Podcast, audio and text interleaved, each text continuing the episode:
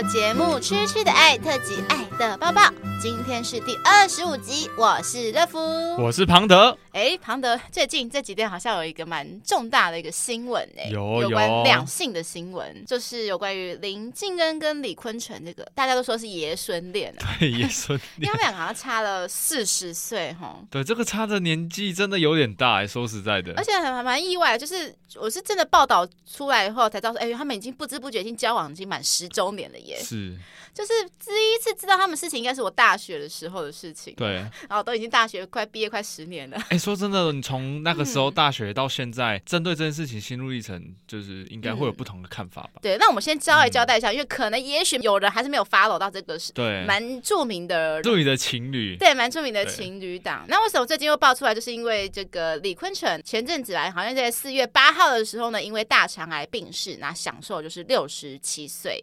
那最早的时候，他们是在二零一三年的时候，他们两个人就有上节目透露说他们两个人的相识过程啊，哇，他。有说他们的相识过程，就是女生林靖恩那时候才十二岁而已。天哪！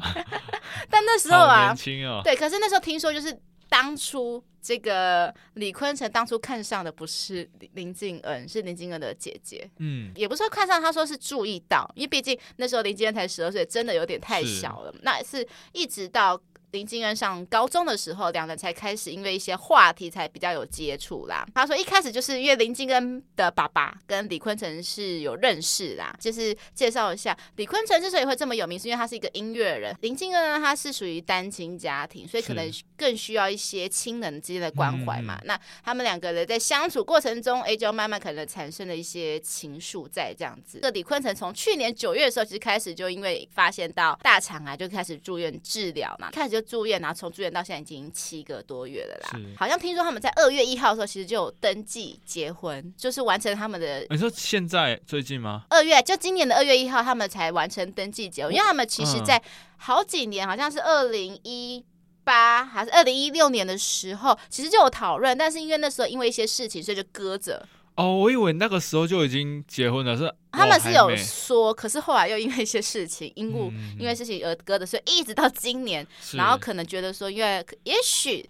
类似这种，我觉得是冲洗吧。想说，哎、欸，因为都已经住院了，对，相信爱情会带来奇迹。对对对对对，那就是没想到，就最后还是比较遗憾这件事情发生啦。讲到这个老少恋啊，就是想到一开始最早印象，小时候是那个，你知道小镇跟丽丽嘛？我知道有印象，对，好像是国小时候事情，嗯、因为他也算是就是第一对在。媒体面前亮相的一个老少恋组合，其实在之前一定多多少少都会有。之前可能媒体没有这么发达，可能没有被爆出来，嗯、所以大家可能不叫不知道。就因为这个媒体两千年开始，媒体开始蓬勃发展了嘛，对然后这时候好像也有。这对也是因为可能承受很大很大的压力。我记得我那时候发了他的资料，好像交往了一年，然后有结婚，然后一年后就 离婚了。是，所以这种好像应该也是因为因为就是一些个性跟脾气，因为毕竟真的是相差岁数比较大，需要蛮多的同理这样子。就是会有好几代的代沟。对，那我看了这个新闻，因为你知道，就是最早我刚才不是讲，就是二零一三年的时候，李坤城跟林靖恩那个新闻爆发后，下面有一一大片都是啊，一定是贪图男生的钱财啊，反正都是很负面，大家所有网友都是很负面的想法，结果现在爆出这个已经逝世的这个新闻说，哎、欸，整个完全是反面哎，他就说啊，这个女生守护他的十年也算是感觉是真爱吧，嗯、就是感觉说这种爱久见人心嘛，就想说，哎、欸，好，都够撑那么久，也算是真爱，就是有祝福他啦，这样子。就觉得说，哎、欸，怎么？嗯十年之前，十年之后，怎么差这么多？其实我觉得是心境上的变化。嗯，那十年之前发生这件事情的时候，嗯、那个时候我还读大学。哦，那我们大学就会觉得说啊，大学奇怪，我们男生就是会想要找比较年轻的女生，很正常嘛，嗯、就是那种普遍价值都这样。然后就觉得说啊，差这么多岁啊，第一个。我记得那时候最大争议的人说、嗯、啊，你李坤城怎么会去追这么年轻的、嗯、这么幼稚的？对。然后第二个问题是说，你知道女生怎么这么不会想找这个年纪这么大的？嗯、对，我记得那时候我爸有跟我讨论过 到这件事情，啊、他就说。两个人体力差这么多，甚至是个性价值观都不一样。嗯，可是随着我们年纪的增长，你看十年后到现在，嗯、我们一路上经历过那么多的事情。嗯，其实我们呃，像我自己来讲，我也交过一个大我七岁的女朋友。嗯、呃，不知道乐福有没有过这个经历？我甚至也有听说，我有另外一个朋友，她、的第一个男朋友居然是五十岁的大大叔。那他们最后有分手吗？还是有最后在一起？当然，就是他他们是没有继续在一起啊，哦、因为那个大叔老讲 有一点渣啊，那就有一点渣了。对，那至少要有深情的欧巴大叔吧？嗯、对对对，所以呃，这样一路看来的时候，有时候觉得说感情已经不单只是哦年龄，嗯，或者是哦喜好，嗯，有时候可能是。大家是希望说一个更灵深处，就是可以不管是价值观还是灵魂上的契合的伴侣。我觉得不管相差多少岁，就是就算是相差年纪相近好了，都最终都还是得面对说他们的三观有没有符合，个性有没有符合，有没有办法互相体谅沟通，对，这样子、嗯、还是免不了，就是免不管年纪相差多少，面对问题最终都是一样。我觉得。对啊，对啊，对啊。我们之前节目上有讲说，就是感情就是要互相包容啦。对对对对对，没错。那所以我们现在以一些角度。不同的角度来讲哈，就是说，以第一个以敬恩爸爸的角度，一开始也是他就觉得说很反对啦，然后到后来就是还是很反对，所以到现在到现在就是可能据外界讲，就是说他没有在跟这个女儿联络了，就是想他就说哦，我就当没有生过这个孩子。其实我觉得金根爸爸也很尴尬，就是朋友变。对对，朋友变丈人。第一个是身份上的尴尬转变，第二个就是也是会像你刚才讲的那些，哎，相差四十岁，就是会觉得说你是不是要来骗我女儿的感情？就是说、嗯、你怎么，尤其那时候林金好像只有十七岁，不到十八岁，他会觉得说这是我自己的孩子，涉世未深，很单纯，被人骗。的感觉，因为讲到这个，我就觉得说，这个感觉就很像当初热芙以前，我有真心在第一季的时候讲到说，我跟初恋那时候，我的爸爸也是觉得说，我的初恋看来就是一脸痞痞样子，一点就是坏人的脸，嗯、觉得就是要骗我的感情啊，骗我的钱啊什么的。那事实证明，我爸说的是对的。对，所以我觉得可能长辈的看法有一些道理在。当然，我觉得另外一个以金根的角度来讲，也会也许他像乐福当初那样，就觉得说他看到是不同的那一面，他觉得说这个大他四十岁，所以。对于他来讲，不只是一个情人朋友，更是一个可以倾诉、理解他的好对象。对，然后讲年纪大的人通常都比较有耐心，嗯、因为经历过的多，所以然后给予经验，甚至是关怀。没错，因为很多人都会说、嗯、啊，年轻人终究是年轻人啊，这是不同理心。真的，真的同理心的话，真的年纪大的人比较有同理心。对，因为他的历练够多啦，然后比较可以。我觉得比较可以知道小女生想要什么。小女生无非其实想要就是一个关注关怀，嗯、特别说呃，她在一个可能在单亲家庭，然后如果爸爸 常年在外努力的工作，可能比较疏忽到女儿的心理的话，那、嗯、可能是真的是需要一个人可以理解她、陪伴她。对啊，那个时候我会找到我七岁的，也是也是这个样子，哦、就是没有需要一个相濡以沫的一个灵魂陪伴、啊嗯。对，感觉就是她能够。理解我，他能够关真正的关心我，嗯、明白说我真的需要的是什么。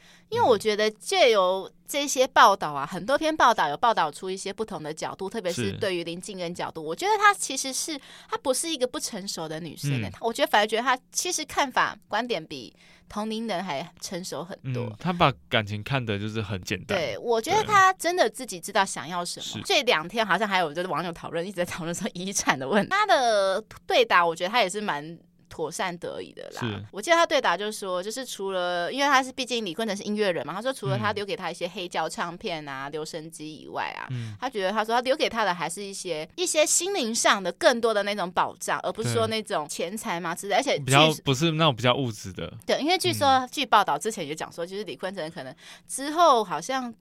工作好像也没有到很顺遂，所以记得他好像卖之前的一些收藏，对对对，跟一些具有价值性、纪念价值性。对，所以据说其实可能留下来，可能真的也不是到很多啦。嗯、就是呃，虽然他留下来不是到很多，但我、嗯、我真的觉得说，一段感情的最后，嗯，留下的只有双方当事人才知道说，真的留下来有价值是什么。嗯、然后，其实我我从他们两个从一开始交往。就可以明显知道说，其实敬恩他不是要求他的财产还是怎样，他需要的就是一个真的愿意懂他、愿意陪伴他、愿意给他他真正需要的关爱。对，他像呃很多年轻人，就是常常都会讲说，不在乎天长地久，只在乎曾经拥有。可是对于他是他是单亲嘛，对他来讲，他很难去承受那种再度被抛弃的痛苦嗯嗯嗯。对，所以他宁愿选择一个。比较稳健、比较成熟的男人，也不要去选择一个心浮气躁的小朋友。嗯，这是我我在这边看到的。那呃，就是说说啊、呃，他之前经济上不好，什么变卖的东西，我觉得是他们的事情。嗯，所以其实我们也没办法琢磨太多，说不定真的说真的，就是李坤城真的没有收入。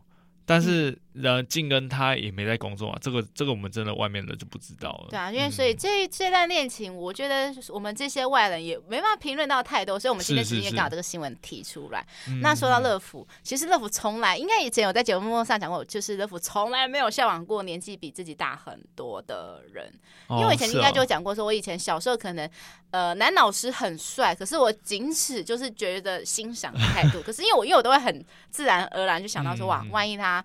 二十年后，他四十几岁，我才二十岁而已。那天哪，那不就是很麻烦吗？就会觉得说他的容貌会 衰老，因为热芙就是很外貌取向的人，就觉得说哇，那他的外貌会衰老，那我我真的没办法接受哎。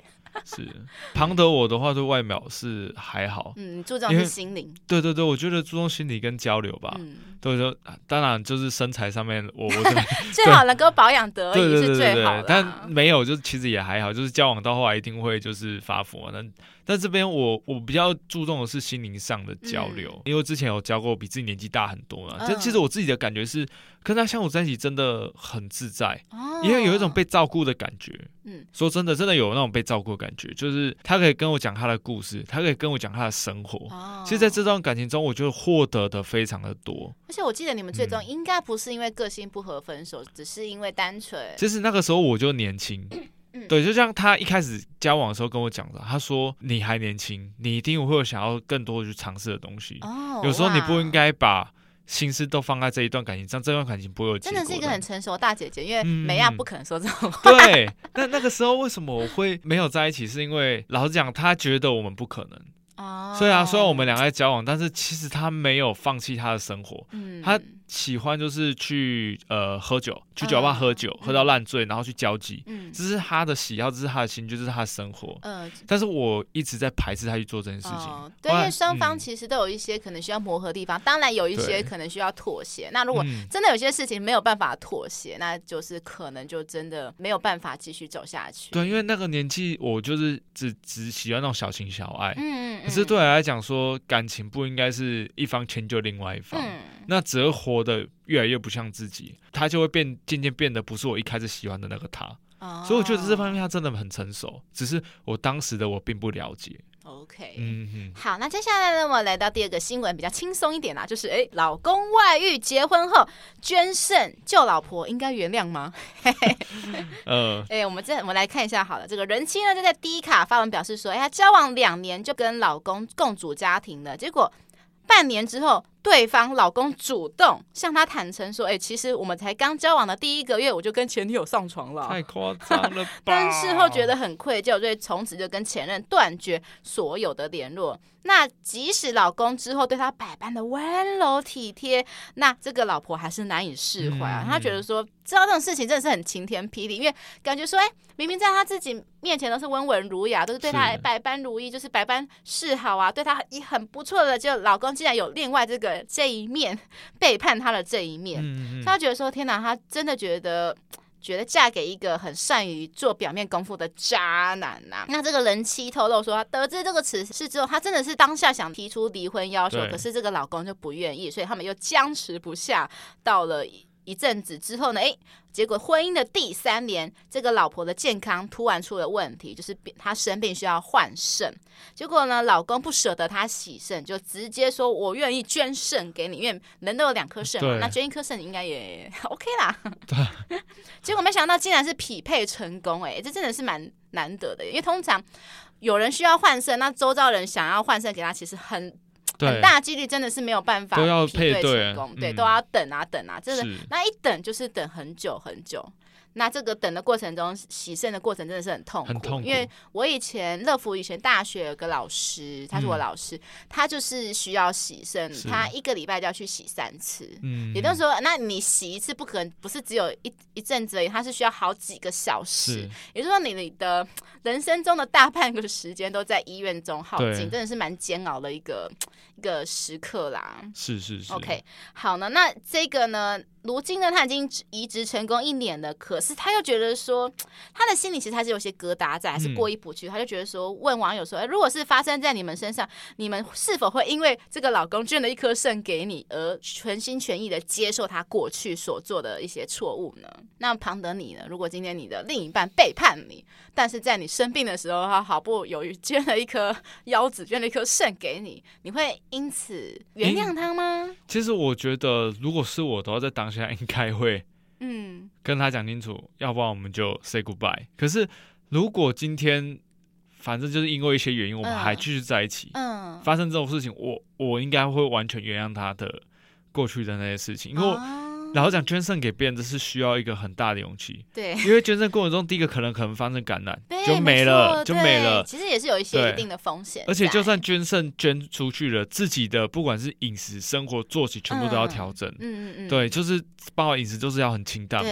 等于是双变成是一个人的痛苦，双方一起承，对，双方一起承担，感觉就已经有点像生命共同体了。我觉得乐福也是会原谅，但是你要说完全没疙瘩吗？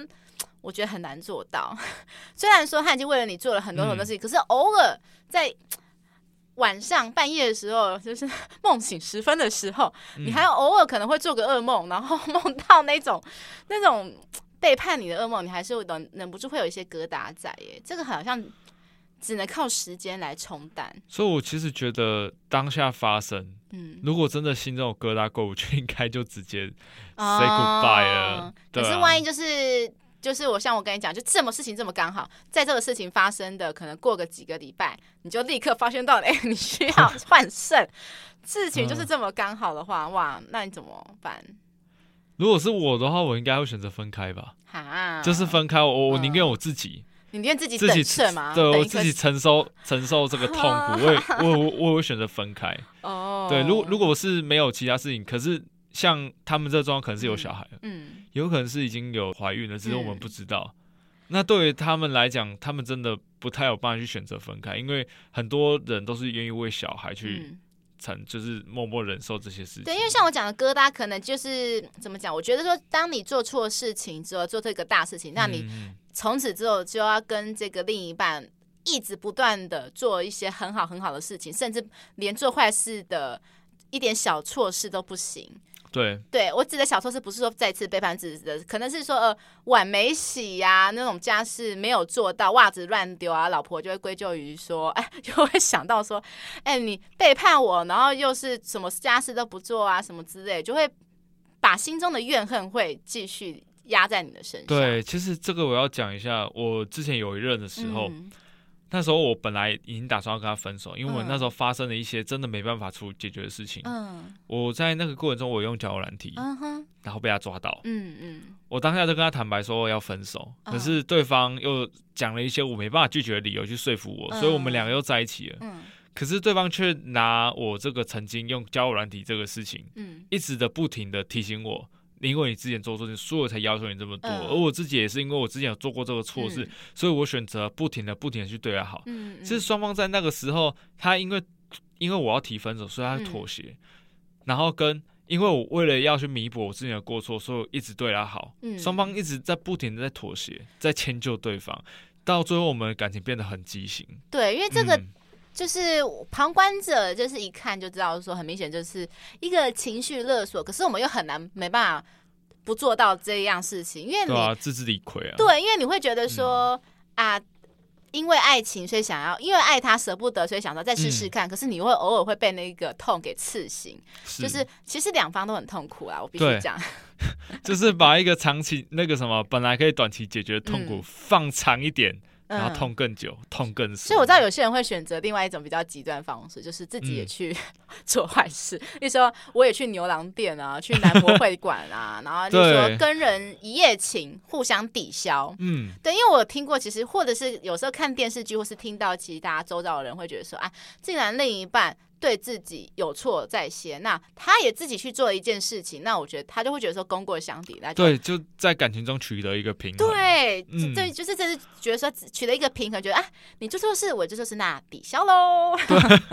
我我之前有一一任女朋友就这样啊，是啊，但是不是跟我是跟他前任，嗯，就是因为那男生到处去玩嘛，嗯、他就说好啊，你到处去玩，不不处理老娘啊，好，老娘去外面找你的朋友，全部睡过一遍。哦、嗯，对。所以其实有时候我们常常讲那种开放式关系，不是因为他们天生就渴望那种，而是后天因为一些另一半的一些个性因素而造成，让他不得不选择这样子。嗯。嗯我自己以前也会做类似一点小行为，例如说，可能呃，你的男友就是他惹我不爽、不开心，然后做了一些让我真的非常非常北宋的事情，嗯嗯，我就会想去上去交友软体去找人倾诉。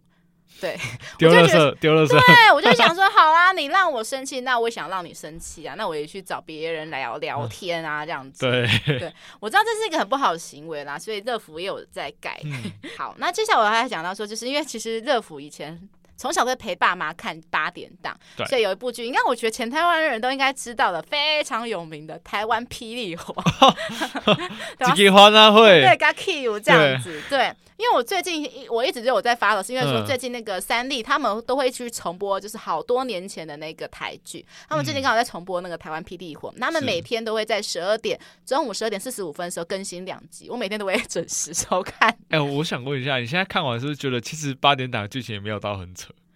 现实生活中剧情比其实都很对啊，都是都差不多扯这样子。我会提到，只是因为说刚好最近就是提到说那个那个陈昭荣，那时候那阵子不是陈昭都演男一嘛？然后那时候每次三立安排的剧情很奇怪，就是都安排一些女生爱他爱的死去活来，为了他做一些变态的事情，为了他成魔成狂这样子。哇哦！对，那就是这条剧情就讲到说他的女主角不是那个嘛？就屁友就是周碧玉，然后另外一个爱他的是那个什么崩油山方玉山这样子。嗯、那那时候碧玉呢，因为他因为吃了减肥药，然后需要洗肾这样子。是。然后那时候找不到洗肾的人，然后那个爱男主角的那个方玉山就主动说，哎，要求说他想捐肾给他的情敌。嗯、然后就是一个很伟大的情操这样子。对，然后中间也是也是历经一些很惊险过程，就是说，就像你讲的。捐肾真的有一定风险，所以一开始那个捐肾给碧玉的那个方玉山，他一开始有有引发了一些症状，所以还昏迷不醒了很多天。对，然后他爸爸就很生气，就是说你辜负我女儿的感情，就算了，就是还要求我女儿捐肾给他的情敌。对，这是不是很尴尬？对，我就就是看我想到最近那个剧情，就是哦，真的这是很伟大的情操，要我捐给情敌。让我捐肾给情敌，这是完全不可能的事情。我管你去死！对呀、啊，真的好恨不得赶快去死一死。对啊，Oh my god！然后，然后赶快换我跟男主角在一起。嗯、可是有时候往往现实会比八点档还要扯。对啦，对啊，就是我真的觉得哦。爱他成全他这种事情，就是乐福很难做得到。嗯嗯、对，另外一个就是讲说卖肾，就是从以前，例如说大学不是一开始 iPhone 开始的嘛，就是每年以前每年会听到说是 肾脏之父，对，那上面有一个圈圈，然后旁边是肾脏。对对对对对对对对，他说，哎、欸，人有两颗肾，你知道是为什么吗？啊，就是有一颗是要拿来，对啊，拿来造福社会。像那个，你有没有看那个《当男人恋爱时》？欸你说当男人恋爱史吗？对对对对对，我知道我知道。他那不是有讲嘛？就是 那时候一开始那个男主角不是跟女主角说，因为女主角好像想，我忘记他想怎么支付。哦，不是他，他就是说没有钱去付他爷爷的那个医药费嘛。对对对对对对对。嗯。然后他一开始还说服女主角说啊，就是哎，要不要卖肾啊？就觉得很很逗趣。你知道真的大陆有人卖肾换 iPhone 吗？我知道，后来可能很惨啊。那个男生就是三点就走了。对，那个男生就是很悲惨，就是他天生就是可能体弱的那种体质，没有办法接受换肾这样子。其实不是，不是他体弱，是那个换肾的条件没有很好，医生也不全。哦，对，我记得他好像是去那种黑心。对，黑医。对对对对，挂 医黑杰克。没那么技术，没那么厉害。那这个贴完曝光后呢，其实就引起网友一一面倒的留言，就是劝和啊。他其实大部分都是说啊，既然他都。捐肾给你了，就是好像真的是还蛮伟大的啦。那你就原谅他吧，这样。就是他真的是把他当成自己一辈子共伴的。对象在看待，对，因为有些网友会说，其实他本来可以把秘密带到坟墓的，但是他选择跟你坦白。但是乐福必须讲，我宁愿你把秘密带到坟墓里，我真的我不想要你跟我坦诚。对我也是这样想，我宁愿什么事情都不知道，就是无忧无虑的过完这一生。就是我不想要你让我从此下半生都 一直混在这一个圈圈当中，没办法出来。我有跟女朋友讲啊，我如果跟她，我我每一任女朋友都讲过。你出轨没关系，不要让我知道。哈对，你出轨没关系，因为我知道我的工作之前是军人嘛，嗯嗯嗯，真的很难陪伴到女朋友。你如果他今天真的出轨，我一直相信说他绝对没有出轨。嗯，对。好吧，那你当然有一些网友啊，少部分网友也是说，他觉得这是两回事情。嗯、他觉得说，他真的捐肾给他，他会感激他，甚至如果他引发出一些症状，他会照顾他。可是跟这个丈夫出轨，她觉得是两回事情，她可能还是心中没有办法接受这件事情，所以她觉得说，她可能只能尽她应有的义务义务啦。是，对，就是这样子喽。对，好，那接下来我们来来到最后一则新闻：男友长相太差，女友担心被朋友说糗，所以约会从来都不拍他。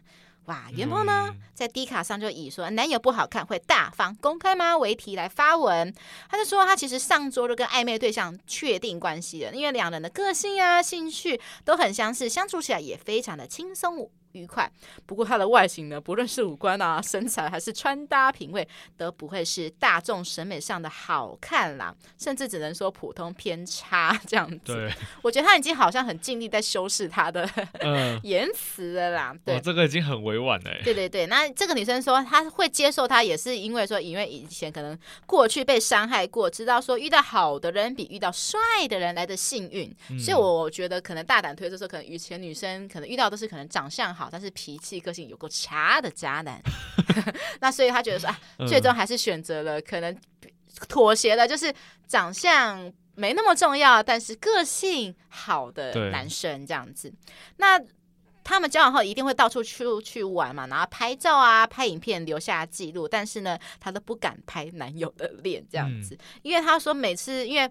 基于只要朋友一直让你交往，通常也会问说啊啊，真的吗？好，恭喜你啊！另一半长什么样？我看看这样子。嗯、你应该，你的朋友应该都会想好奇你你以前另一半的长相吧？对啊，我这我这都就直接给他们看啊，因为我觉得我不不是很在乎又美丑啊。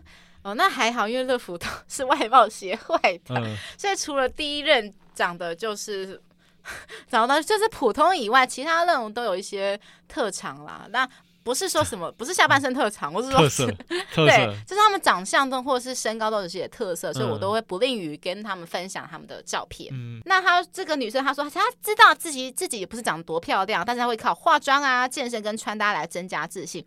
我觉得女生想让自己变美，反而比较容易耶，因为女生可以借由化妆啊，然后稍微健身穿搭就可以了。可是男生男生化妆是比较少数，因为男生化妆可能就被大家说嗯。会觉得说你是不是可能你的会怀被怀疑你的性向？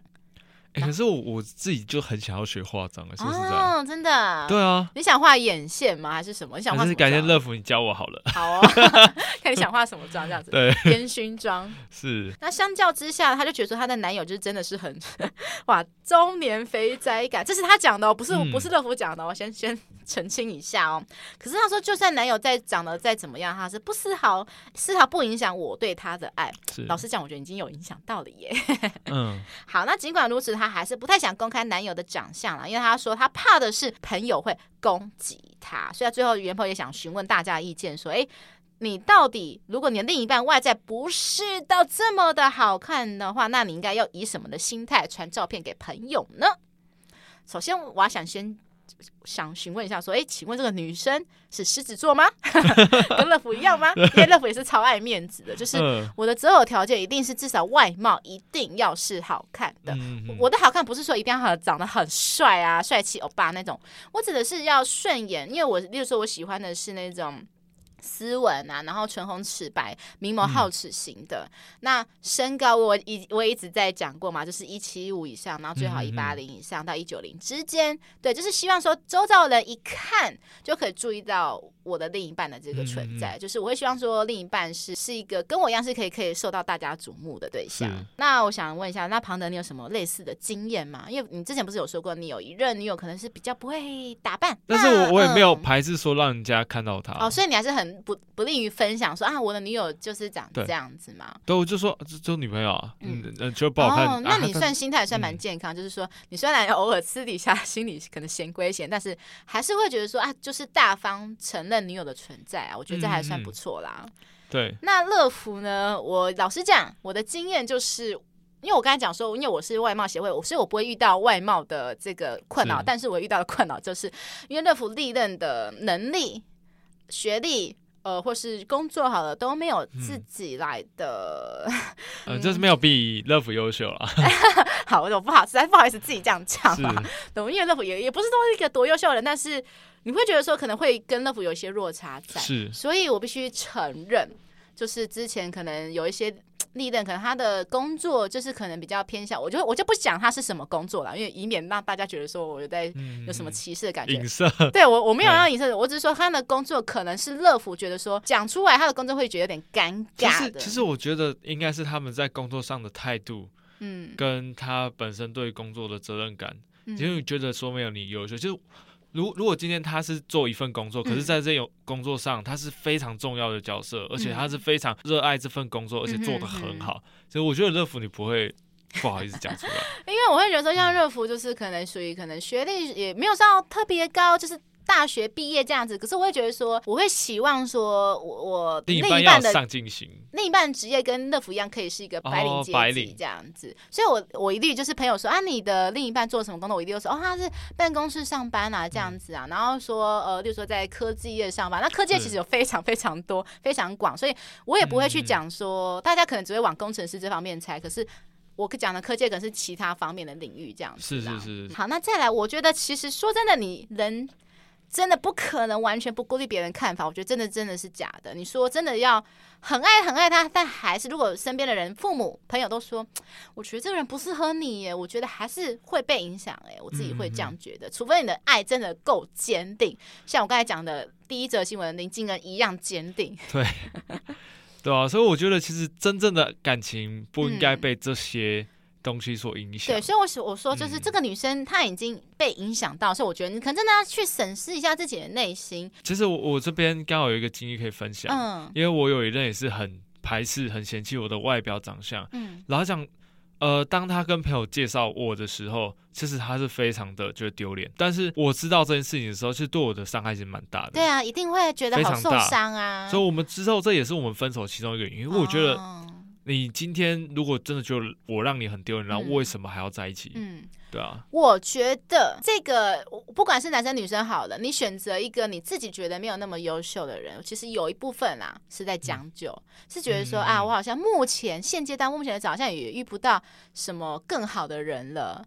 然后，或者是我现在好寂寞，想找个人陪。那这个人或或者是这个人对我很好，那我就先试试看吧。只不过在试试看过程中，你确实感受到他的好，你也尝试的想爱他，但是始终还是横跨不了，就是你对他的既有的一些偏见。对，就像我之前曾经说过说，说我曾经乐福尝试过跟一些身高稍微比较迷你的男生交往。嗯、那因为乐福天生我没办法，这我没办法控制，我就是没办法控制说，就是对于身高高的男生的一些憧憬。对，那我也因为说那些身高比较迷你男生对我好，我想说尝试在一起，我想打破他，打破这些，对，对打，破打破这些偏见。但事实证明，就是还是失败。所以，我那我自己也觉得说，那我也确实尝试过了，我努力过了。那我觉得说，那至少。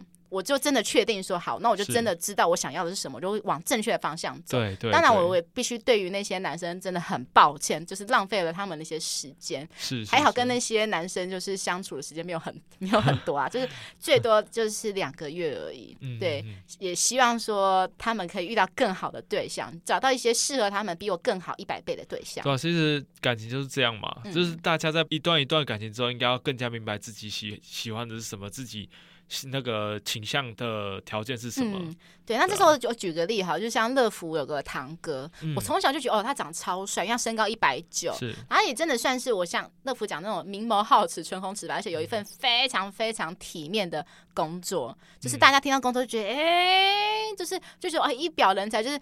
婆婆妈妈会急着想把自己的女儿相亲，就是给她相亲的那一 种条件，她条件真的是非常非常的好。对。对，但只是说我那个堂哥的，就是他喜欢很肉很肉的女生，嗯，对他喜欢比较棉花糖女生啦，嗯、对。但是那我的那个应该叫婶婶嘛，啊伯母，当然就不开心，因为他伯母他们是属于比较传统长辈的，就是说优生学。对他们，他们会真的会觉得优生。他说啊，这样子生出来的孩子会不会也是会就是翰林翰林这样子的？然后、也部分也是可能来自于传统的想法说，说应该要找个他们觉得说外貌上是合拍的，对，就是匹配的那种，他们传统的想法啦。嗯、那我堂哥一开始本来我记得他以前有交往过一个议员的女儿，那议员还承承诺说啊，如果你们结婚之后，我就。买了什么一栋豪宅给你呀、啊，然后资助你什么、啊，嗯、反正就是可以让他少奋斗二十年。嗯、可是当然，我堂哥也不缺那个钱啊，所以我那个伯母听到更生气，觉得说你把我们讲当当什么这样子。嗯、所以后来迫于一些种种因素，我堂哥还是跟那个议员的女儿分手。哦、那后来又辗转就是认识了我现在的。